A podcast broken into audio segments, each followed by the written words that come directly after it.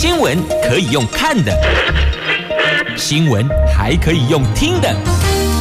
亲切的早安问候，专业的新闻分享，欢迎加入美英主持的 News Online，说新闻给你听。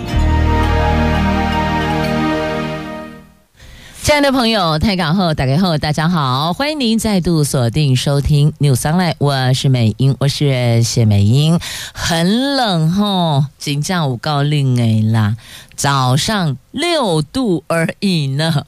这跟气象局提供给我们的白天温度明显的又低了一点点，而体感又更低呢。我们先来关心天气。在今天气象局所提供的温度部分哦，北北桃是七度到十度，而竹竹苗是六度到十一度。可是呢，桃园现在的温度是六度啊，体感更低。好多朋友看到了，在路上，无论是这个卡多拜的还是走路的朋友呢，冷的直打哆嗦呢。也提醒大家，天雨路滑，小心行驶，无论开车还是骑车的朋友，特别要留意路面的状况，还有前方的跟车距离。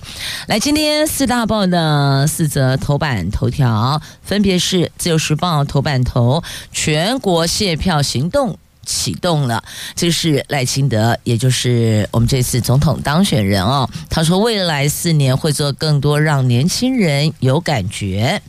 经济日报头版头条是去年外销订单大衰退。联合报头版头，我们要关心的是哦，学习障碍学生发现这一环社会漏接了，他们沦为职场上的弱势工作者，因为不易取得身障证明，因此多数只能够从事低阶的工作。中时报头版头条。国民党至少就立法院哦，这至少有两票，他们要选这立法院的这个龙头，就是院长、正副院长啊，至少两票不稳。朱立伦宣布强制亮票，这改演大团结戏码，谁呢？傅崐萁转向挺韩江佩，蓝营改演大团结戏码，一致对外呀，所以难怪日前有人说。这个傅崐萁要说要争取立院龙头，恐怕意在立院党团总召啊。好，不管是在哪个位置哦，重点就是要监督执政、监督政府，这才是全民所期盼的。好，那么我们来看详细的头版头条的新闻内容。我们先来看哦，这是总统当选人的全国谢票行程。这民进党正副总统当选人赖清德、萧美琴昨天启动全台湾谢票及感恩便当会，除了感谢各地辅选干部及职工之外，也请听基层意见。中午跟数百名的高雄后援会的干部吃便当的时候，强调未来四年会做更多让年轻人有感觉。那昨天赖清德、肖美琴从高雄屏东出发，预计用两个星期时间绕台湾一圈。第一场感恩便当会在中午凤山和乐宴会馆举行，包括了高雄八位立委当选人、党籍民代、后援会干部等等，有数百个人到场。现场没有开放媒体采访。那八位立委当选人及市长陈其迈、议长康裕成轮番上台，感谢后援会。干部的力挺，让高雄立委全垒打赖清德高票当选。那么他特别提出哦，未来四年会特别加强经济这一块。那么首先当然是感谢大家支持哦，那么会把国家安全摆在第一优先。第二个。会跟民主阵营持续合作，让台湾更安全、经济更发展。第三个，将支持年轻人跟年轻人站在一起。那这是他特别有强调的。那么未来会做更多，让年轻人有感觉。那对于竞选时的挺台湾、挺台湾团队，赖清德认为，并不是随着大选结束而解散，而是应该延续下去，在各地多听多看，帮助了解还有哪些政府做的不足之处，让未来国政会更好。好，这是。总统当选人的谢票行动，这是应该的哦。尤其他在高雄的时候呢，高雄立委是全垒打的哦。那么国民党其实在桃园也是立委全垒打，所以也期待这国民党在桃园也要对得起每一张支持他的选票。在地方桃园国民党是执政。那么执政跟议会也是多数哦，那就更应该要强强联手，让市民更有感。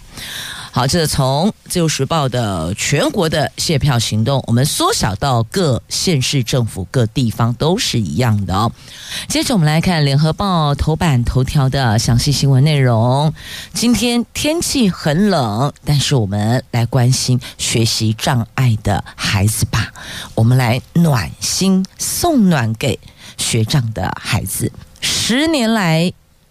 学习障碍的学生人数翻了将近两倍，跃升为最大宗的特教学生。但是他们在学校虽然被特殊教育法的特教资源接住，可是呢，踏进职场就进了社会之后，却因为不容易取得身心障碍证明，所以呢，在求职路上非常不顺遂，甚至甚至只能够从事低阶工作，因此成为被社会漏接的一群人呐、卫福部社家属说，学习障碍者。如果身体心智功能发展良好，会由社会由教育单位给予协助。但是呢，这一群学生未必就是身障者，只能够说是资质不同。如果无法取得身障证明的话，表示评估后不符资格。那么。请问这又该如何进入社会职场呢？其实，在校园学习有障碍，进入职场还是有某些区块，它外表看起来你看不出来它哪个区块有学习上的障碍，但实际上就是存在呀。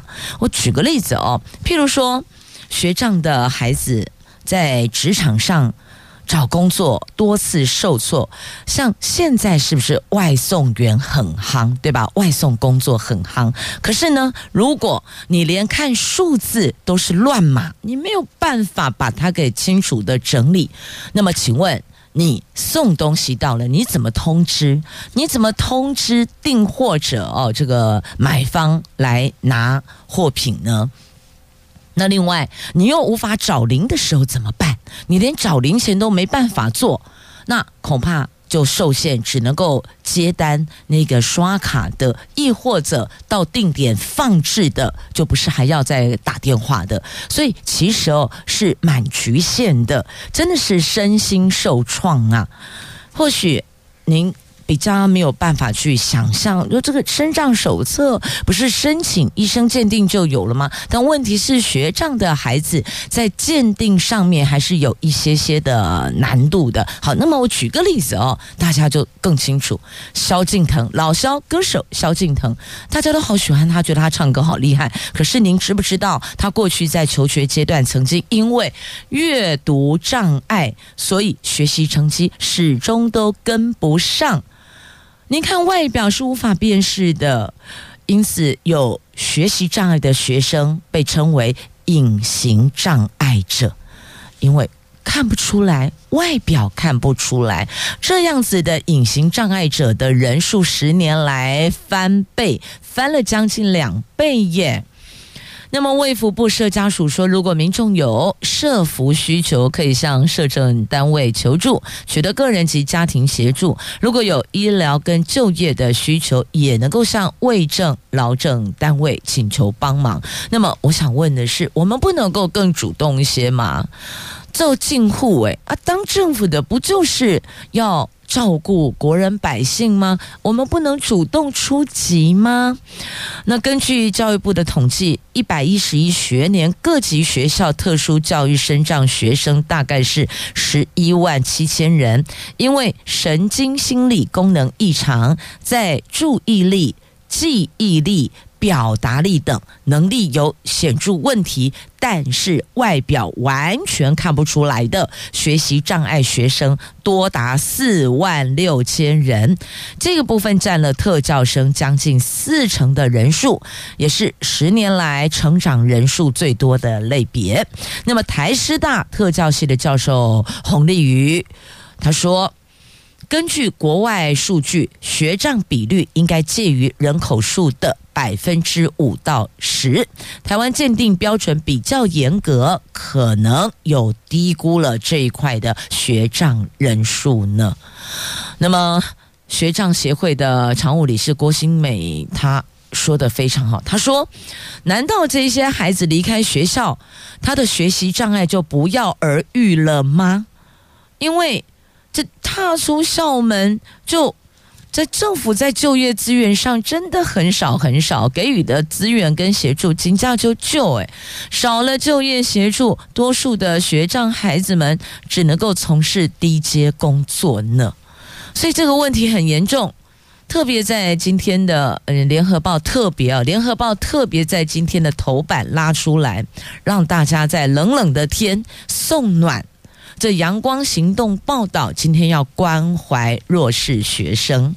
那么，过去曾经替八名学习障碍者进行职业辅导评量的中彰投区职业重建服务资源中心的一名林姓专员指出，职评后就是职就是职业的职，就职的职哦，职评就是评鉴的评，评估的评哦，职评后没有相。对应的就业服务资源等于你这个只做半套，有些功能比较弱的孩子，甚至还需要转衔庇护工厂等支持性就业。但是功能强的，可能只需要职涯探索，只是一般就业服务站提供的个别化服务没有那么深，更不会有支持性就业这一块。所以政府。应该先盘点全台湾学障者实际人数跟大家的需求，你必须要在需求上看见自己如何协助辅导。再简单的说，政府就是在人民的需要上看见自己的责任。这人民涵盖所有的国人百姓啊。不只是学生、年轻人、银发族，通通都是；也不单是学习障碍或是身障的国人朋友，全部都是不分性别、不分年龄、不分障别。所以，这个都是政府要主动关怀、挹注资源的这一环呢。这学习障碍的学生出了校园就被政府给隐形了。那学障异性质高。障碍表现程度也不一样，不必然每个人都能够取得身心障碍证明，但也不代表每一位学障生踏入踏出校园都需要支持性就业协助。但是呢，身障法对身心障碍定义很狭隘，过度偏重生理医疗，而忽略了社会环境因素的问题，长期遭到外界诟病，也让学障者毕业之后就成了不适格障碍者，进了社会也被排挤，因为外形、外表、外貌看不出来，所以有的同事哦不明就里，有时候可能给了一些比较严厉的这个批判，那或是给予的要求会比较高。那其实对这一环的进入职场的学障的孩子来讲是特别特别辛苦的，有时候可能呃言辞上还会被被我我们就直白的说吧，被骂。那被骂孩子本身也很受挫，他很用心，他很认真，他很努力的工作，可是他的脚步跟不上一般的同事啊。但是因为外形看不出来，外貌无法辨识，所以呢，主管就是一视同仁的要求。因此，希望今天听了节目的朋友们，如果您是主管，您就多留一点心，看看您的团队里是不是有类似在学习力上会稍微慢一点点，但是他工作很努力的团队的伙伴，请多给他鼓励支持，而不是用谩骂责备。我们换个方式好吗？这个谁也不愿意成为学习障碍者，但是真的就是遇到了，那多一点点的关爱跟关怀好吗？你看，像萧敬腾，他后来转钱进入职场就很顺遂，但是您。不知道他有阅读障碍，后来也是他自己讲出来，他自己有主动说，他过去在求学的路上有阅读障碍，所以特别的、特别的、特别的辛苦哦。如果您认同了，我们也看到了萧敬腾在他的工作岗位上的努力、尽心、敬业表现，那么是否也可以给您的同仁们一个肯定呢？好，虽然不尽完美，但是非常认真工作，也需要您的关爱呢。来，喜欢萧敬腾吗？送上萧敬腾的这一首歌《不完美的我》。这即便不完美，也需要大家给予关怀，多拉一把，把他当自己的孩子，你就发现你会特别的有耐心。接着我们来看的是财经新闻，《经济日报》头版版面。这今天头条是。讲的外销，那么头版还有关于股市的话题，我们分别来看哦。在昨天经济部发布了去年十二月外销订单金额是四百三十八亿美元，年减。百分之十六，表现不如预期。由于终端需求疲弱，还有地缘政治风险升温，厂商下单的时候比较保守。预期今年一月份外销订单金额会持续下探，将低于四百亿美元，估计年减幅度扩大为十五点八趴到二十趴之间。今年第一季接单恐怕不太乐观呢。那经济部统计指出。去年第四季外销订单就上个月哦，外销订单金额是一千四百七十三亿美元，年减六点六趴，是连续六季的负成长。去年全年外销订单金额是五千六百一十亿美元，是历年的第三高，仅次于二零二一年及二零二二年，年减十五点九趴。那经济部统计处坦言，第一季是电子产业淡季。加上高物价、高利息的循环还在，还有美国中国贸易纷争、红海冲突等地缘政治风险升温，都会干扰全球景气复苏力道，异地消费跟投资。厂商下单是明显转趋保守。今年第一季外销订单表现难以乐观，预计下半年终端需求才会明显的复苏。那第一季是电子产业的淡季，可是呢，股市电子股它的成交比却冲八成了。我们来看。同样，《经济日报》头版版面的新闻，昨天股市在外资大举买超三百六十九亿元，还有市场大抢红包行情下，指数开高收高，中场大涨一百三十三点，收盘一万七千八百一十五点，成交量四千一百二十九亿，颇有蓄势再攻前高的企图心。由于市场买盘聚焦电子股。因此，激励昨天电子股指数上涨九点六点，收盘在九点九百零八点九点，创下历史新高的纪录。那民众有百分之四十二的民众预估高点会股市的高点哦，会看上万九哇，万八都还没看到，已经跳万九了哦。来，国泰金控昨天公布了一月份的国民经济信心调查结果，其中时事提示民众对上半年台湾股市加权指数高低点的预期，结果显示有四十二趴受访民众认为高点会在一万九千点上方，但是呢，有三十八趴的民众预期低点可能跌破一万五千点。所以，如果依照国泰金这一份的信心调查结果的话，那不就是介于一万五到一万九之间吗？低点会跌破一万，我们就抓一万五好了。那么高点会掼破一万九，那我们就当一万九来看哦。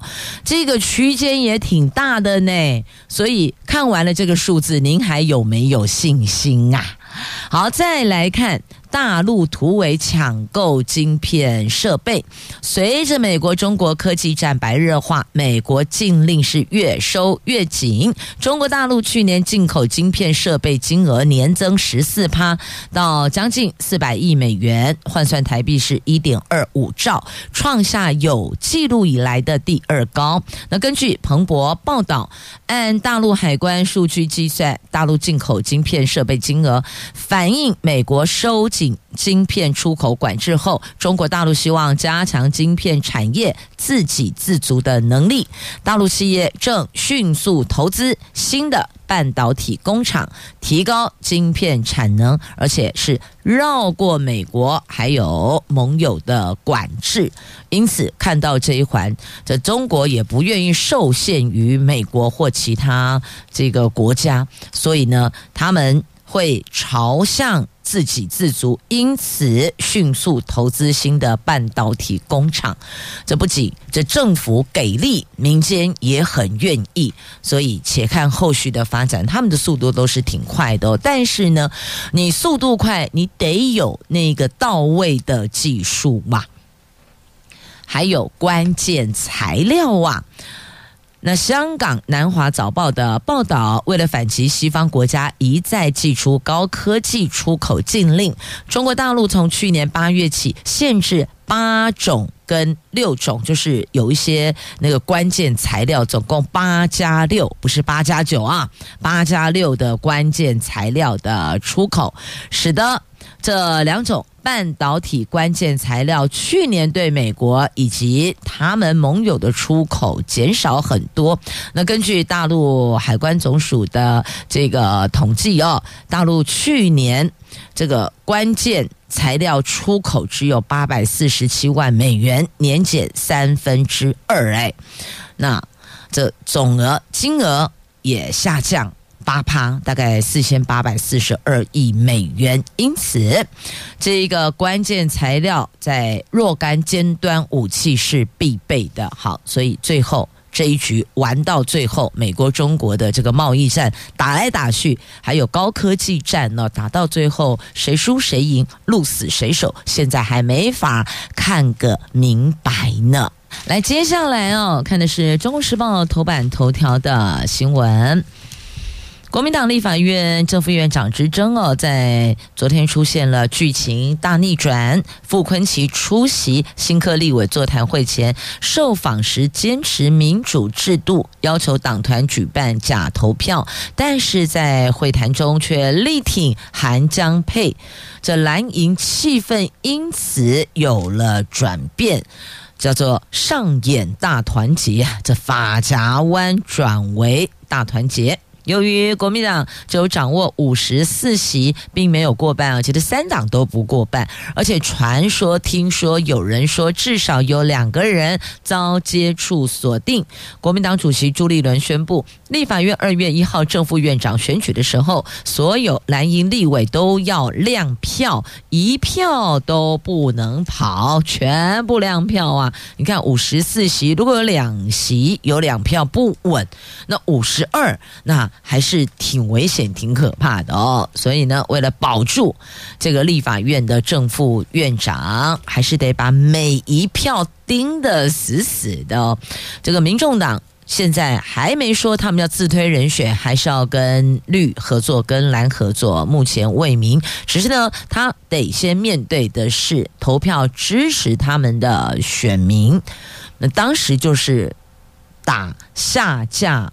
蓝绿啊，就是不要再蓝跟绿了，希望能够有其他的声音进来。那如果现在民众党跟绿合作，或者民众党跟蓝合作，我想首先你先要思考怎么对支持你们的选民做交代、沟通哦，先沟通清楚啊。好，那么。这个在今天中时头版头啊，这是有关国民党的立院的龙头的区块。那韩国瑜感谢傅崐萁顾顾全大局哦，要推国会改革。好，看到关键字了没？民众党说了，他们提出了四大这个重点，要看蓝跟绿谁能够一起。做到，那大家共同努力，那就会是合作的伙伴哦。所以这个对于民众党的支持者，是否这样是 OK 的呢？那韩国瑜特别感谢傅昆萁顾全大局，牺牲小我，让国民党团结和谐出发。未来在立法院的重大政策就是亲美和中，不可能像民进党一样亲美仇中。所以一个看到都是亲近美国，但是一个是呢跟中国保持一个和平友好的这个关系，另外一个呢就是。比较敌对仇视中国，所以两个路线还是有一些些不同的。那国民党一定会全力推动国会改革。好，那么傅昆萁当然也会跳出来，啊就特别推举韩国瑜哦，是如何如何，就是大家都讲一些很加分的、哦很正向、很正面的话了。比如说他很有战斗力啦，很有行动力的院长啦。那张启臣更有远大的眼光跟前程等等、哦。那国民党只有一条路，这才是重点、哦。任何政党其实都一样，不单是国民党哦，不管是蓝的、绿的、黑白花。他的所有政党只有一条路，就是党内必须要团结啊！不团结啥都没有。其实跟公司也是一样的，公司那个部门同样的，部门同仁不团结，你拿什么业务量能去跟其他公司做竞争呢？对吧？所以团队的团结凝聚很重要哦，不要成为团队中的猪队友。这样了解了吗？要跟大伙儿步调一致，不要起内讧。兄弟鬩墙，只是让别人可以趁虚而入。不管企业体，不管是政党，都是一样的哦。好，那到底这傅崐萁的发夹弯是怎么来的呢？哦，传说听说有人说有人斡旋，居中斡旋，才能够促成昨天。傅崐萁在会中戏剧性的转变，解除党内分裂的危机。这个人就是前立法院长王金平。好，那么接着我们再来看的这一则新闻，这个我看先看这个好了，因为即将要过年了哦。那如果有安排出国的朋友，先了解一下，您出国的机票是哪哪家航空公司呢？因为长荣航空机师透过投票取得合法罢工权喽，那这一个会不会导致假期空运瘫痪呢？桃园市机师职业工会昨天宣布，他们所发起针对长荣航空的罢工投票顺利完成，而且。取得合法罢工权，机师工会朝春节前后启动罢工方向规划，恐怕这会成了国内航空史上第四次罢工，也将导致春节期间的空运瘫痪。根据投票结果，这次参与投票的机师人数大概九百一十人，其中长荣机师五百五十二人同意罢工票数是五百四十三票，占机师工会长荣航分会。人数的百分之八十五，占长荣航空机师比重的三十七趴。工会整体同意罢工机师票数为九百票，占工会人数比重六十五趴，就顺利的取得了罢工权。对此，长荣航空呼吁工会应该优先考虑旅客权益，将继续进行劳资协商，期许最后结果能够让。劳方、资方及旅客共创三赢。那这一次罢工投票参与的长荣机师，透过机师工会表达三大诉求：第一个，调整飞行员结构薪资二十趴；第二个，调涨外站飞行津贴到每个小时六块美元；第三个，停止聘用外籍正驾驶员。好，这个是长隆机师透过工会表达的三大诉求。那么，距离春节还有一丁点儿的时间，或许好好的沟通会有转圜，但透过昨天投票，长荣机师确实取得合法罢工权，他们是可以进行罢工的。那旅行社怎么办嘞？你单都下了，票都开了，那怎么办呢？这旅行业超紧张的，引发长城团客的紧张啊。那么旅行社的因应策略有三：第一个，找替代航班迁转；第二个，让旅客挪团；第三个，扣除必要费用后让旅客退费。不过旅行社会尽可能成团了，退费几率不高。当然，基本上不太会让旅客哦。就就这样，因为这个因素就退费哦，可能会协助，譬如说挪团啦，亦或者找其他的航班迁转等等哦，就运用其他的方式，不要影响到原来这个旅客安排的行程啊，要不然本来排定的行程，你看那个班机，如果你改了其他航空公司的班机，那个时间就会不一样。如果时间不一样，原来所签订的。旅店亦或者安排的行程，那要走访的景点可能也会跟着联动影响，叫做牵一发而动全身呐、所以这个区块是让旅行社去伤脑筋吧，毕竟旅行社也是专业来的哦。那看看这个怎么处理？那另外还有一个，如果。您是在罢工前已经投保旅行不便险，那么就会理赔。在长隆机师确定取得罢工权了，工会将朝春节前后正式启动罢工行动规划，而且会在二十四小时前提前预告。那产险业透露，目前业界已经有基本的共识，将从罢工公告日开始才算不理赔事项。也就是说呢，在没有正式宣布罢工时间之前，民众。如果完成投保，一旦遇到罢工影响航班，符合条款要件下，仍然会理赔的。那明天他们会进行再次协商哦，劳斯明天再次协商，希望能够有比较圆满的协商成果。最后，让旅客、让旅行社都不要受到影响啊！好，这个是有关这个、呃、长荣航空机师取得合法罢工权的问题。接着，我们来看学测哦，一百一十三年学测昨天落幕，升学辅导专家评估。今年大概五十九级分才能上台大阳明医学系，只采计三科的台大电机系则需要四十四级分，一类组的台大法律需要五十七级分，比去年下降一级分呢。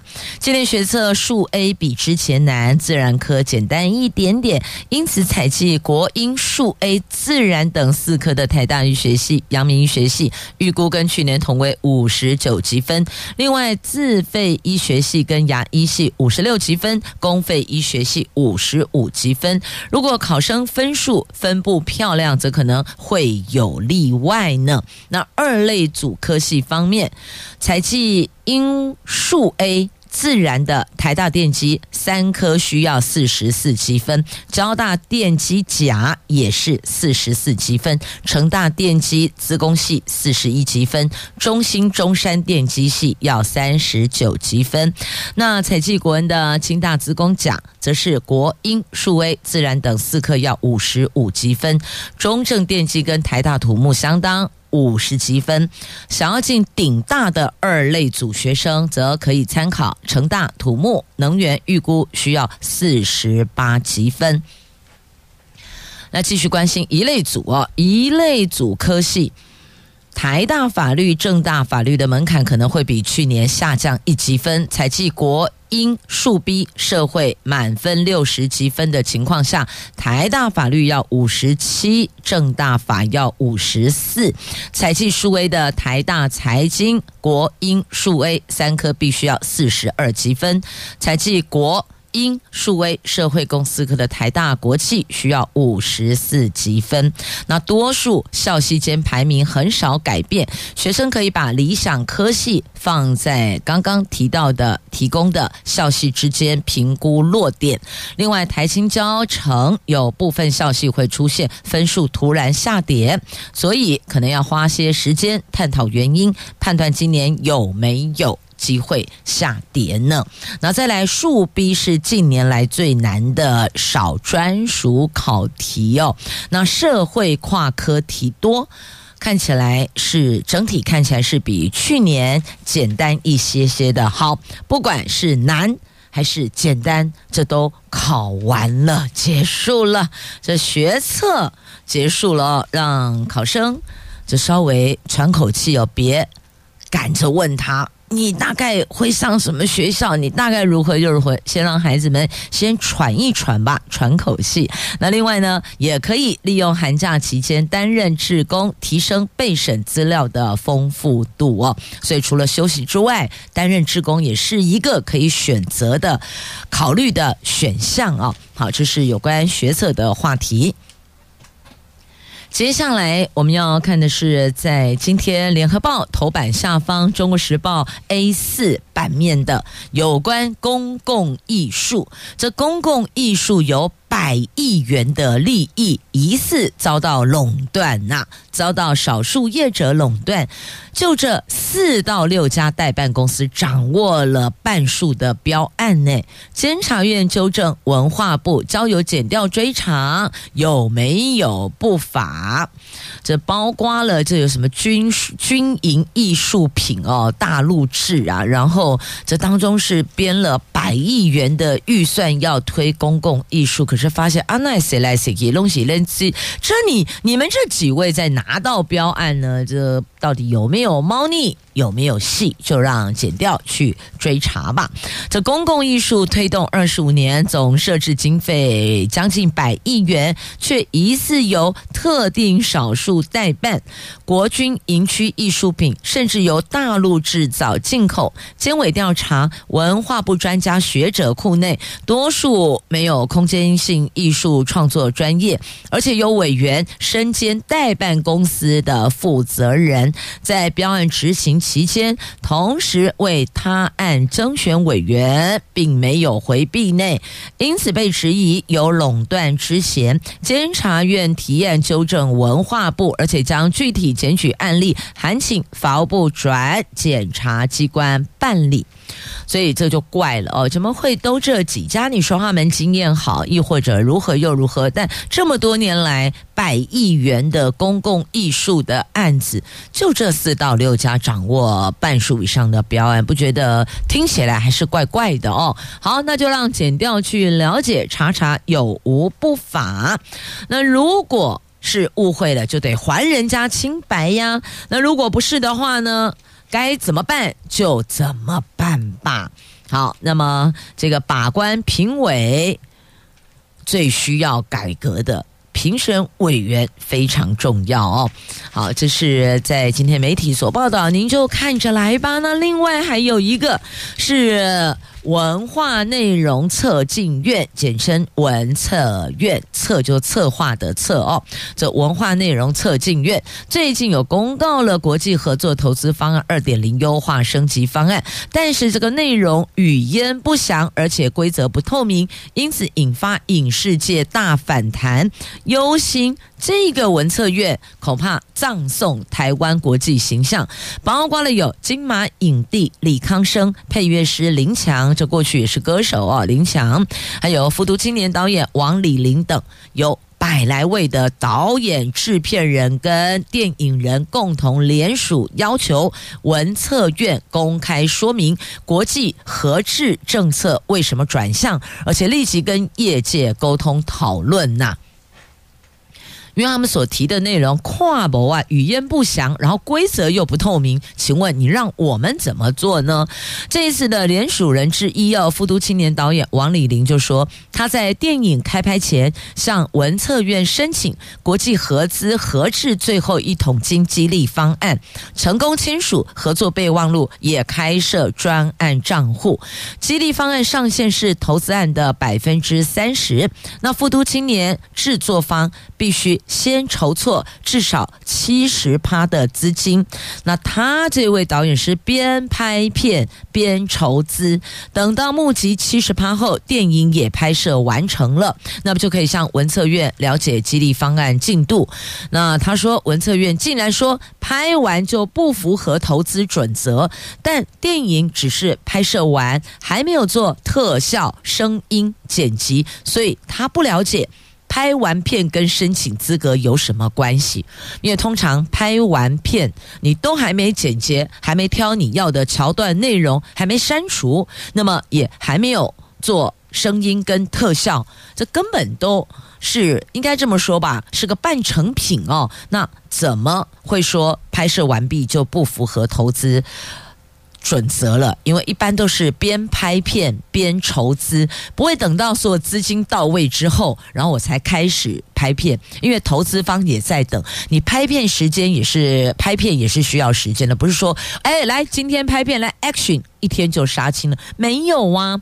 所以呢，这个投资方当然希望能够赶快上映，赶快回收嘛。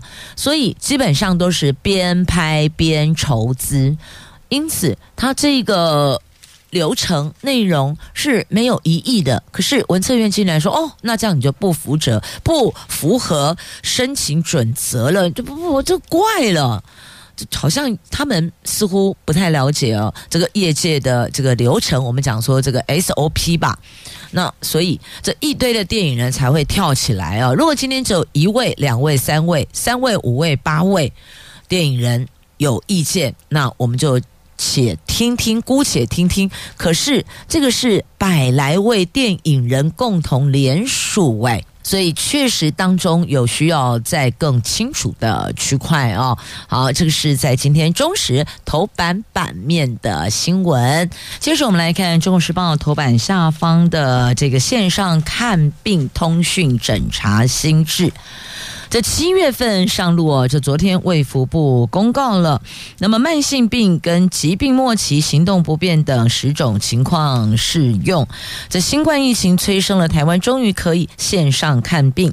去年初卫福部预告修正通讯诊查治疗办法，长达一年讨论，终于在二十二号公告修正，适用对象从现行五类扩增。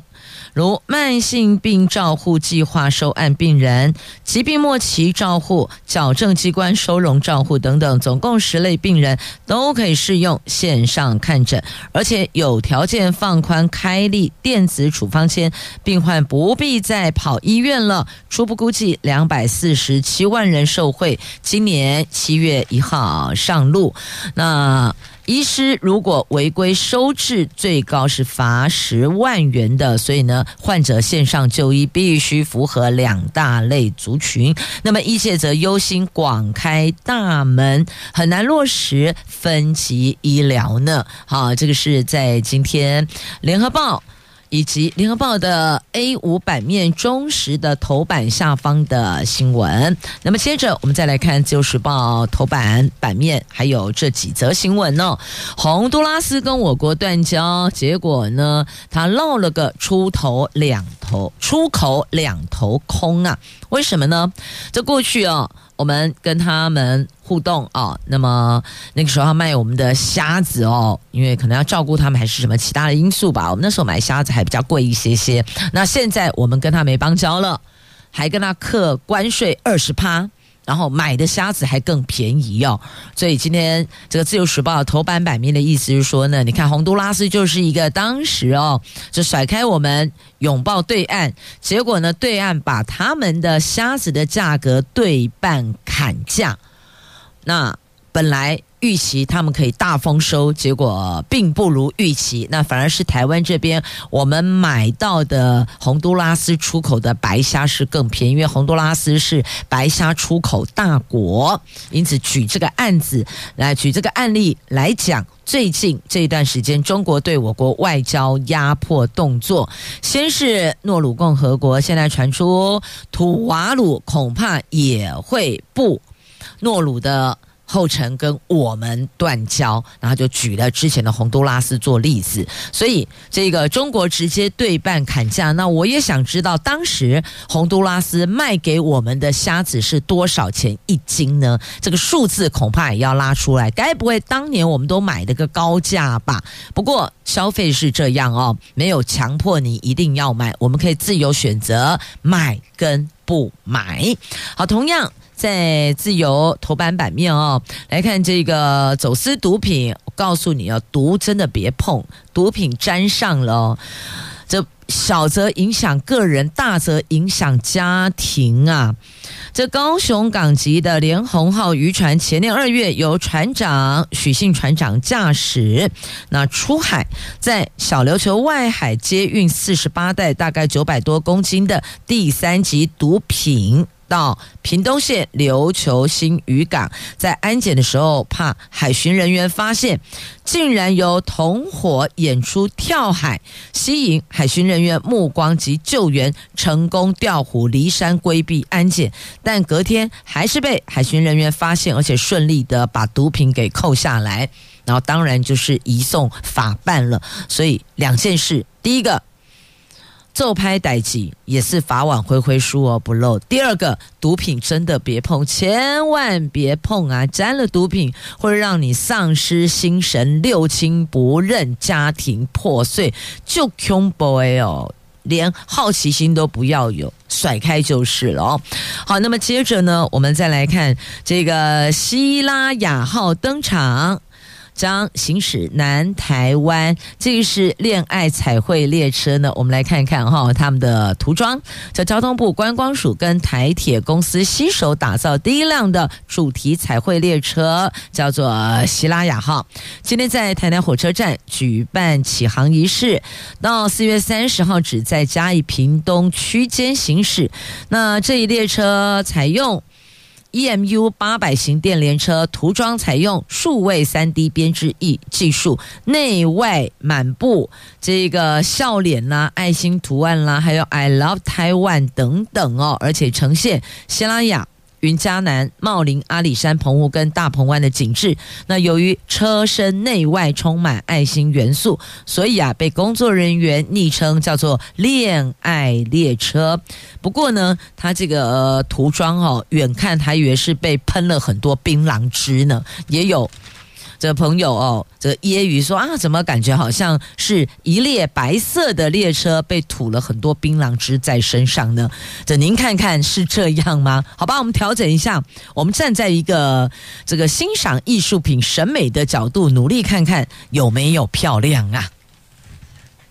接着我们再来看哦，这个寒流来了。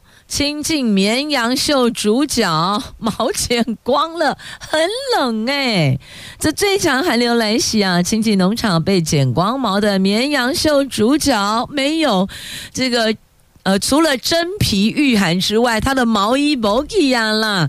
那还好，厂方备齐御寒方案，穿上保暖衣。而且房舍打开红外光，户外活动的时候呢，长毛绵羊还会包围帮取暖呢，包了围兜兜啦。你来看哦，不过天气真的很冷哦。除了绵羊要保暖之外，农作物的寒害，来提醒您先拍照灾损，还要标示地点。那这个是特别提醒哦，因为这个气象署对十一个县市发布低温特报，寒流预计影响到二十八号。那所以桃园市政府昨天启动了寒害应变机制，农业局动员视察各农渔畜牧场跟他们这个所做的御寒的措施，如果如果还是发生了农损的情形，请农友们先行拍摄灾损照片，标示坐落地段地号，向区公所提出申请啊！好，特别提醒您的，来再来合欢山恐怕下雪，翠峰到大禹岭这一段啊视情况开放，所以呢，要前往赏雪的朋友们要留意留意了啊！这个真的下雪了，塔塔家这里喽，真的下雪了，好多的朋友超开心的，心情超嗨的哈！御寒很重要，你要赏什么都可以哦，但是请先保护好自个的这个身体哦，保暖特别特别的重要，提醒所有的朋友们，也要谢谢您收听今天的节目，我们明天上午空中再会了，拜拜。